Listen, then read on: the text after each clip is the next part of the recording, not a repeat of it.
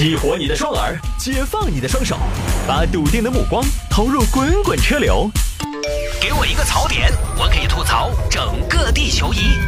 微言大义，换种方式纵横网络江湖。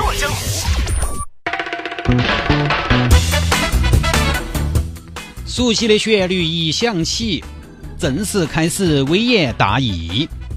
这个押韵真是押的够烂的啊！掌声鼓励一下吧。继续跟您分享网络上一些热门的、有意思的小新闻。哎呀，这个张森配的也太久了。这两天呢，听众朋友说，探哥聊一下养狗证一年十二分扣完就要吊销的事情。这个事情就不聊了。我昨天呢也看到过这个新闻的。首先呢，这篇报道是英国媒体报道的。英国呢，我觉得还是可能是不是对咱们国家有什么误会啊？他我觉得还是不太了解我们国家的情况啊。当然，实际上呢，在我们国家的一些地区、一些城市之前也探索过这样的制度，就是跟驾照分一样，你就是养狗证，一年十二分，跟驾照一样。举个例子，随地大小便扣三分，没拴绳子扣一分，没拴绳子可能就当没系安全带一样处理。在街上超速奔跑超过百分之二十，没达到百分之五十的扣六分，就诸如此类啊。我举个例子，就乍一听呢挺有用的，但是我特别想说，你要扣分的前提是什么？要扣分的前提是首先你得有证，所以扣分的前提是狗狗有证。但是各位再想一下，有证的狗狗，愿意给自己的狗狗办证的狗主人，实际上这部分人群呢，他本来就比较自觉，本来就比较自律。在人和狗的矛盾中，这个族群其实不是急需改善的主力军。所以这个政策呢，我觉得只会让好的更好，不会让坏的更好。你扣你的分呢？扣你的呀！我根本就不想办证，怎么样？没证我还不是牵着狗到处走？所以要实行扣分政策，前提是所有的养狗的行为都需要办证，这个是个前提。你狗字儿都没得，都还没普及，谈什么扣分呢？不说，来看这个啊。女儿磨蹭到十点半不写作业，南京三十三岁的妈妈气中风了。来看吧，南京一个李女士今年三十三岁，女儿上小学三年级。这个懂事懂得早哈。我三十五了，我女儿还在上中班幼儿园，懂事懂得早。李女士呢，对于女儿的学习非常重视，但是女儿这边呢，小孩嘛，她专注度包括她。读书学习的目的到底是什么？她一直不清楚，目标不明确，所以呢，积极性一点不高。妹妹，你都上三年级了，耍耍耍，你耍不耍到一辈子嘛？哎，你算一下，你还有好多时间，你还有九年就要高考了。天嘞，你硬是哦，皇帝不急太监急哦。妹妹，你其实不笨，你们老师也这么说，你可以说是很聪明，How clever you are，但是你就是不努力。是天分很重要，可是后天的努力也必不可少，知道吗？啊，经常做思想工作。前段时间呢，有一天晚上，女儿回来了，先把饭吃了。妹妹，饭吃了就把作业做一下。等一下吧，妈妈，刚吃了饭要休息一下嘛。好嘛，你先休息一会儿都哈，休息，耍了一会儿。妹妹。休息的差不多了嘛，个人就该去把作业做了嘛。妈妈，妈妈，我要我爸爸。哎呀，你真的是懒马懒牛屎尿多，去嘛！又去厕所，厕所一待就是半个小时。哎，妹妹，你累到毛死头去了嗦？哎，你都进去半个小时了，便秘哇？出来了，出来了，妈妈，搞快出来写作业。哎呀，哎呀，妈妈，妈妈，我有点不舒服，我休息一下。你哪儿又不舒服嘛？我肚子不舒服，肚子不舒服，你今天吃了啥子嘛？不晓得。哎呀，哎呀，肚子好痛啊！妈妈，我休息一下啊。又坐下来玩休息够没有嘛？差不多了，差不多了，就去给我做作业。哎呀，你这疼疼疼疼一晚上了。好，假装去做作业了。哎，爸爸，爸爸，我的铅笔呢？嘿我哪晓得你的铅笔，你娃儿，我又没拿你的，你自己找噻，总在你那桌子上嘛。哎，我的笔呢？哎呀，我得先把我的笔找到呀！又开始找笔，找到没有？你都找了二十分钟了，没有啊，妈妈，妈妈，我记得我放这儿了呀。哎呀，找不到算了，几下找不到下去买。哎呀，那我下去买吧，妈妈。又下去买笔，买了二十分钟。妹妹，你去买根笔，买了二十分钟才上来。哎，你是去买笔吗？还是去买房子去了嘛？楼底下就是文具店的嘛，几分钟的事情的嘛，咋买了二十分钟呢？哎呀，妈妈妈妈，我等电梯等了一会儿，电梯堵，谁？晚高峰嘛。等电梯，快去做做做作业。哎呀，你自己看下，都九点钟了，你这一晚上。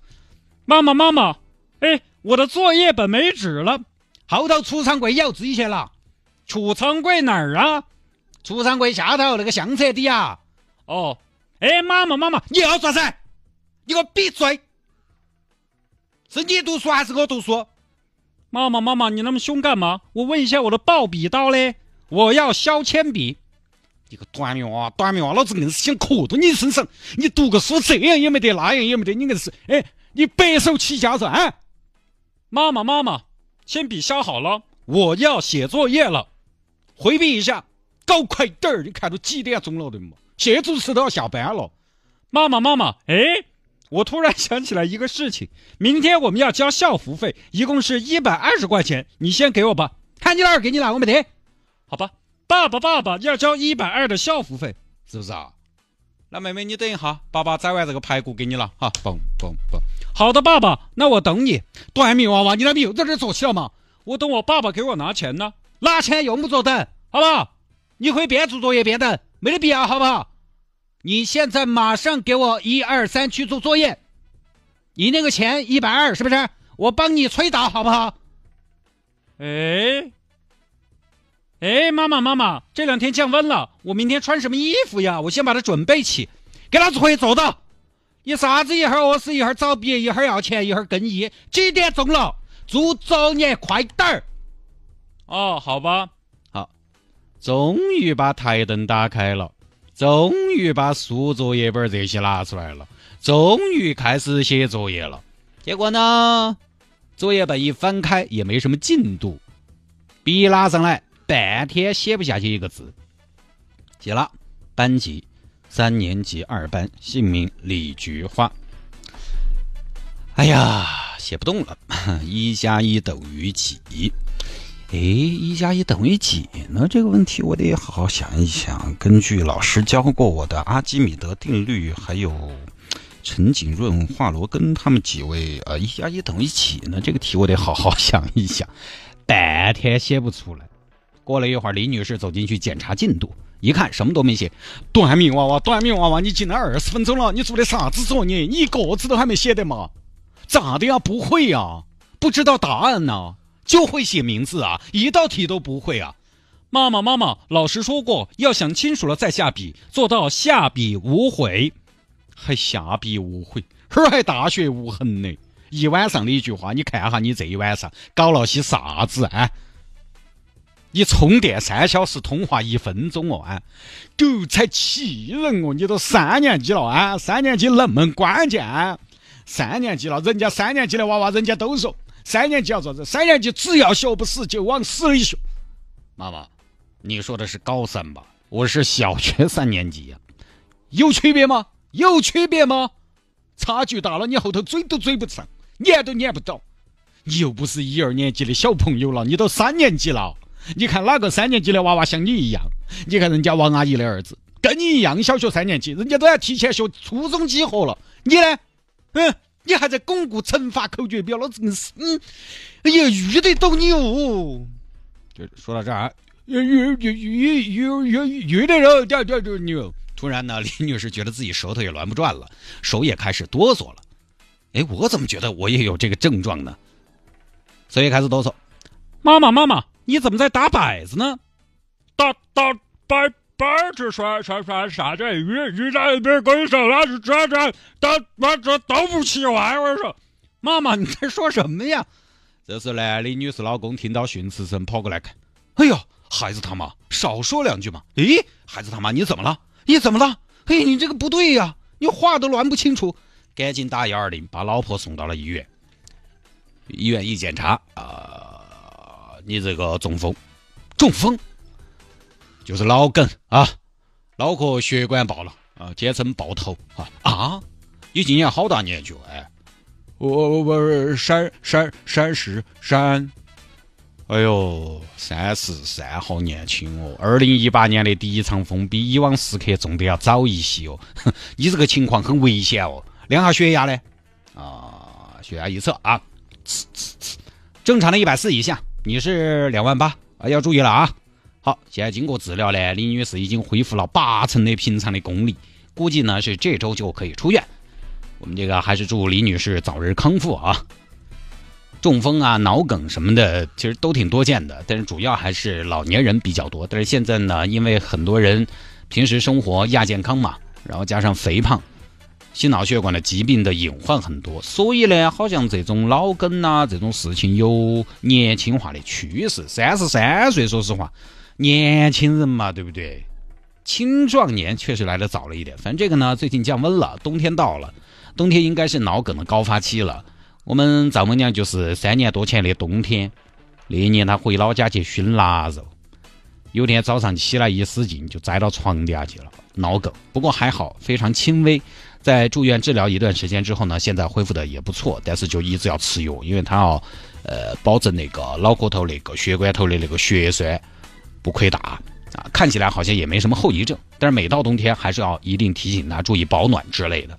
就这种突发的这种中风啊、脑梗啊，有时候就是一下的事情，可大可小的，所以家里有老年人的朋友要注意一下，尤其是比较胖的老年人，这个是属于高危群体的，一定要尤其重视。像这个李女士，你看她虽然只有三十三岁，但是她胖，她一米六，一百三十斤，那这个身高跟我都差不多重了，我都嫌自己胖了，她肯定就，而且女的脂肪含量本来就要高一些，你可以想见这一身的脂肪。是多么的可观，肥胖导致啥子高血脂、高尿酸、高血压，本来就属于心脑血管疾病的易发人群，所以啊，媒体呢都说是娃娃把李女士气脑梗的，有这个原因呐。但是最重要的还是李女士自身的健康状况的问题。我觉得这个锅孩子不背，好吧？我仿佛看到了几年后的自己，成绩撇点我觉得有的时候就撇点嘛，对不对？我就不管他，我成绩撇点撇点保命比较重要。成绩成可贵，生命价更高。我记得减负这个事情呢，从我们上学那会儿开始就开始讲了。当时我从高中毕业，我还在想，什么意思呀？我刚毕业就开始减负了，没赶上好时候啊。结果呢，减了这么多年，你发现啊，孩子们的负担其实没少，一点都没少，甚至可能对于很多家长来说，负担还重了。我们这儿马上都要开初中二十年的同学会了，你看这么多年过去了。好像大家也没觉得有多轻松，竞争反倒是愈发的激烈。以前我们起码从中考的时候才开始比拼嘛，因为中考有一定的淘汰率，有很大一部分是上不了高中的，会分流到职高啊这样的地方。然后高中呢还分了普通高中和重点高中，到了中考才有这种比拼。但是现在从幼儿园就开始比拼了，家长也确实很难保持一个平常心。所以人一辈子有的时候还是很辛苦的。我总结了，我也观察了一下自然界，我觉得人真的辛苦。星期天我带孩子去看动物，我就发现啊，人真的是动物里面最累的。你进去看啊，蛇啊在爪子睡觉，树懒在干嘛？睡觉。乌龟在干嘛？睡觉。蜥蜴在干嘛？睡觉。动都懒得动一下，就是几乎没有什么动物没有在睡觉。即便是活动量比较大的狮子、老虎啊这种肉食动物，各位你可以去动物园看一下，大多时候都是在那儿趴着发呆，阴死刀样的啊，就感觉他们心中有一句词：人间不值得，只有人按时起床、准时打卡。以现在这个科技发展的速度，人要忙到什么程度还真的不好说。所以孩子也慢慢要适应这种忙碌和强度，好像这个是迟早的事情。但是我觉得这种事情还是那句话，就是各位家长们还是应该放平心态，尽人事听天命。上周刚好也说了这个话题，我说我还是要尽量保持这样的心态。有听众说：“太过你嘛，你嘛，你是因为你是女儿嘛？”大概的意思就是你是女儿嘛，所以你不是很慌张嘛？言下之意嘛，女生不一定要成绩很好嘛，反正以后养家也不靠她。错，大错铁错，在我这儿生儿生女都一样，养儿养女也一样。很多人说女儿是招商银行，儿子是建设银行，我从来不这么认为。我觉得无论男女，一定要独立，你也不要指望别人。自己有本事才是稳当的。独立的第一步就是经济独立，所以我依然希望他勤学善思、文明守纪。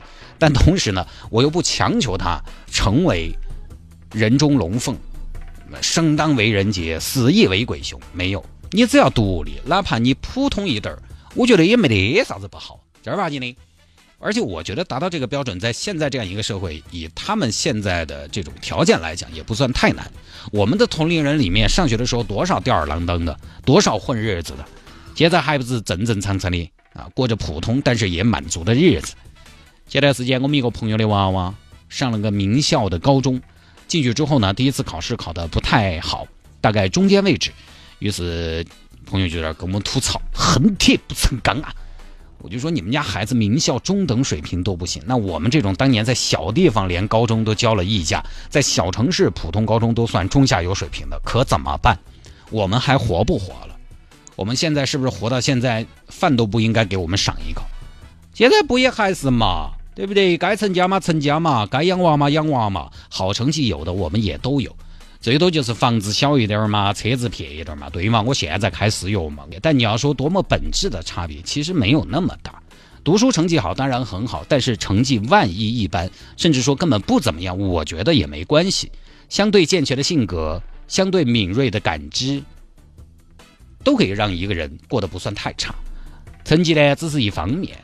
我有一个表妹，当年多懒。有次我记得很清楚，吃了面，那个面碗往茶几上一放。然后他去上厕所，他路过厕所呢，要过厨房，不要他洗碗，他都舍不得把客厅他吃了那个面碗顺手端到厨房去放到洗碗槽头，拿都不来，就这么懒。现在上班了，还不是该加班加班，该熬夜熬夜。你可能想说，就是因为当年太懒，所以现在才熬夜加班，那恰恰有错了。现在社会啊，除非你家里有什么过硬的关系，除非你家里是什么富二代什么的，大部分人。一份耕耘，一份收获，都没得轻松了嘞。成绩好，好，你进了华为，进了腾讯，轻松吗？深圳腾讯大厦晚上十点还灯火通明，我们这儿电视台一个媒体，作息那么不规律的，到了晚上十点以后也没亮几盏灯了。成绩好，你进了四大会计师事务所就轻松吗？很多人加班也是常态，哪儿有啥子又轻松又挣钱的工作？没得。就以前说少壮不努力，老大徒伤悲。现在少壮努了力，老了还得努力，没什么一劳永逸的事情。所以家长们努力，但是顺其自然吧。